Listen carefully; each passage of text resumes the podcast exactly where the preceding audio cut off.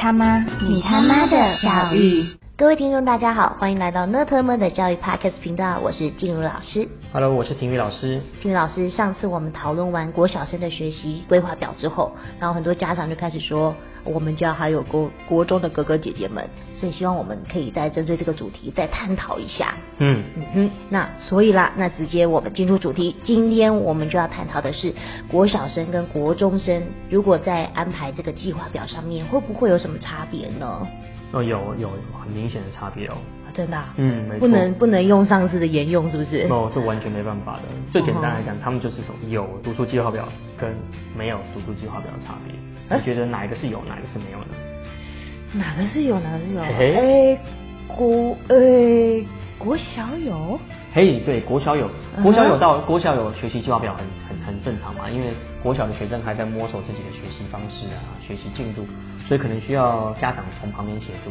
但到了国中就完全不一样了，无论你是六年级升七年级、八年级升九年级的会考准考生，嗯，如果到了九年级考会考，你还需要爸爸妈妈帮你安排学习计划表，立马磨好啊。还有如果你六年级升七年级，你没有意识到说，哦，我要开始面临到比较困难的阶段了，然后我的学习的难度会提升了，然后你没有自己有这样子的一个安，自己对自己的安排或对自己对自己的认识，还立马磨好啊。哎呀，磨好磨好，现在那可这样子的，嗯可是史老师，那这样子是真的都不用管学习进度这件事情吗？国中生？所以我看到家长在留言说想要问国中生的学习计划表，家长要把它是啊安排的时候，我真的是吓一跳。我心想说，我脑子从来没有遇到过这种问题耶。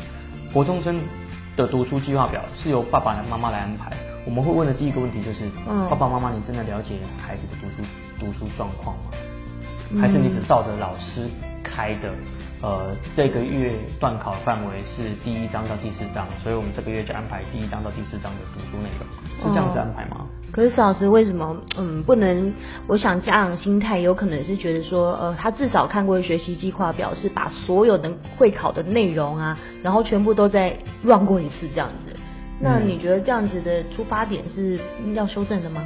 嗯，我我同意啦，我同意啦。嗯那等到孩子上大学的时候，妈妈要不要也帮孩子写一下？要不要？是不要对不对？气管概论，来企业概论，今天读第一页，第一页到第八十页，会这样的吗？还是财税概要，我们今天读第一页到第八十不不不，页？自己来自己来。对嘛？如果如果未来他就要自己来，那现在他就要自己来。嗯爸爸妈妈要做的事情是要孩子定出表，而不是爸爸妈妈帮孩子定出表。关键在这里。哦，关键是不是说没有学习计划表，而是说是谁来做这件事情？没错嘛，他自己都没有学习进度的那个意识，嗯那你去 push 他说你要有学习进度意识，就已经很够了，你为什么要帮他拟定呢？所以我认为，尤其是在那个居家，大家都在居家，各在家工作也好，在家学习也好，其实亲子之间，尤其是国中生的爸爸妈妈跟国中生这种叛逆期的孩子，其实摩擦是非常难难以避免的。嗯如果这个时候再用学习计划表这样子逐日的、逐周的去检核，事实上是高度增加摩擦机会耶。你觉得在家相处会变比较愉快吗？那肯定不会啊。那爸爸妈妈自己就有每天自己的工作要进行了，嗯工作放完放下来之后，第一件事情去检查孩国中国中孩子的学习计划表，结果发现到他十样完成两样，这两样还不满意，那请问一下爸爸妈妈的第一个反应是什么？还不是炸裂？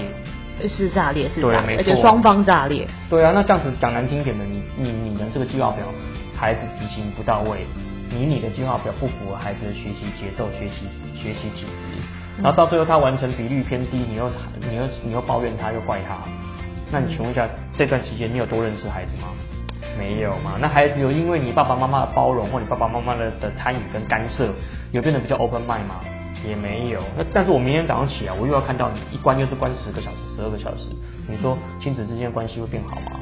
是不会。对呀、那这个学习计划表其实就是一种一种负担嘛，对不对？是负担没有错啊可是如果说今天家长不是这种呃紧迫盯人的，那他他自己想要站在一个角度去协助的话，那邵老师有没有觉得怎么样的方法是比较适合想要保持弹性，可是又想要关怀孩子的家长？我觉得，我觉得最基本的一件事情就是你要去了解孩子目前的学习地图，它的轮廓是什么。嗯，大部分家长在认识孩子的时候，都是用成绩来认识孩子。对，成绩认识孩子就会发生两种事情，第一种事情就是弱的去给我加强，嗯哼第二个就是什么？第二个就是你给我均衡饮食。哼，哦，不会有那种强的你继续强，弱的继续弱，不会有这种状况嘛。嗯哼，所以你在安排课表的时候，家长难难免就说啊，你数学那么烂，来今天就多这我们这个礼我们这个月就多算一点数学。嗯，那请问一下，孩子算烂的不会了，家长可以帮忙吗？少数家长可以帮忙吗？嗯，对不对？所以孩子孩子在面对他自己不不拿手的、不上手、苦手的那些科目，家长一定安排比较多比例嘛。嗯哼，对不对？所以孩子并不会从这一份家长干涉的学学习计划表里面得到成就感，他只会得到满满的缺点跟放大的那个瑕疵嘛。那老师，我有问题，我有问题。嗯，那万一今天孩子自己安排？他都排自己拿手的，可是就是这他自己也是所谓的偏食性的这种学习计划表，那这样是可行的吗？那你就去 balance 一下嘛，你不要 balance 到五比五嘛，你可能 balance balance 到可能八比三嘛，啊七比三嘛，数学不好，七比三嘛，对不对？就强的七，弱的三嘛，投孩子所好的去安排，重点是什么？在家学习的时候有在学习，哎，对不对？哎，你突破你在家学习没在学习等于 白学白学习，对不对？对，就你在家学习都是学习一些自己不喜欢的，加强一些自己不会的。那我问你，他遇到不会的第一件事情是什么？第一件事情就是要问。他如果不问，那会发生什么事？就是在那边浪费时间。那在家学习没有效率，家长自己工作，他回过头来，难道要帮孩子算三角函数吗？难道要帮孩子算直线方程式吗？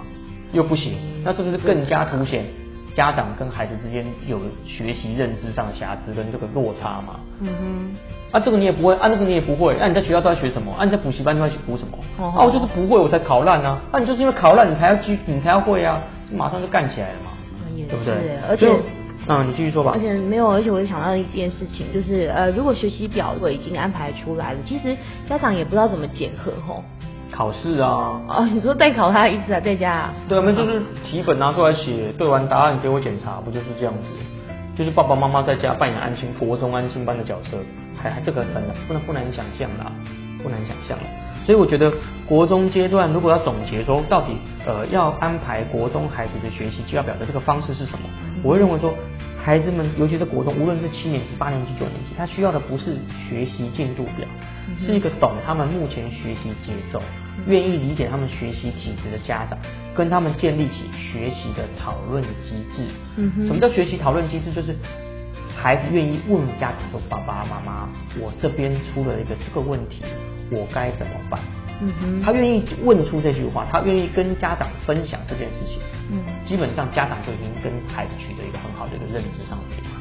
那如果不愿意，家长就是自己制高点上一直去审核、去审视孩子目前的学习状况，再用分数来考核孩子，再用分数来评价孩子，那再用分数来拟定学习计划表。那这样我问你一句话：我今天进度，哎，我全部都读完了，结果考六十五分。那你告诉我，我是不是要再把同样同样进度再读一遍？嗯，对。那我下次考七十五分还是不满足，我是再来再来。嗯哼。那请问一下，孩子的方法有改变？没有，他只是他只是一个萝卜一个坑。爸爸妈妈安排我十点到十二点要读数学，所以我就在十点到十二点把数学这件事情塞在这个时间里。嗯哼。至于到底有没有效率，至于到底有没有成果，没有。至于孩子到底出了什么问题，遇到什么学习上状况，家长你不要管，就是分数就是说一说明的一切了。所以学习，所以国中生的学习计划表重点不是学习计划，重点是你要怎么去计划你的学习的的的的的深度，学习的准确度。我觉得这是爸爸妈妈真正有能力参与的部分，而不是帮他计划。我觉得这个是观念上的厘清啦。好，石老师，不好意思啊，那个时间到了，哎，每每次都是因为对啊，还有太多东西还没讨论了，嗯，那我们可能就留在下集继续把它完成，好不好？好好，反正都是这样子嘛，好，一趴不还就搞两趴，哦，是是是是是，好，那我们就下集再见喽。好，那如果有任何的评论或是回馈，欢迎你呃留言，然后给我们一些呃回馈喽。好，拜拜，拜拜。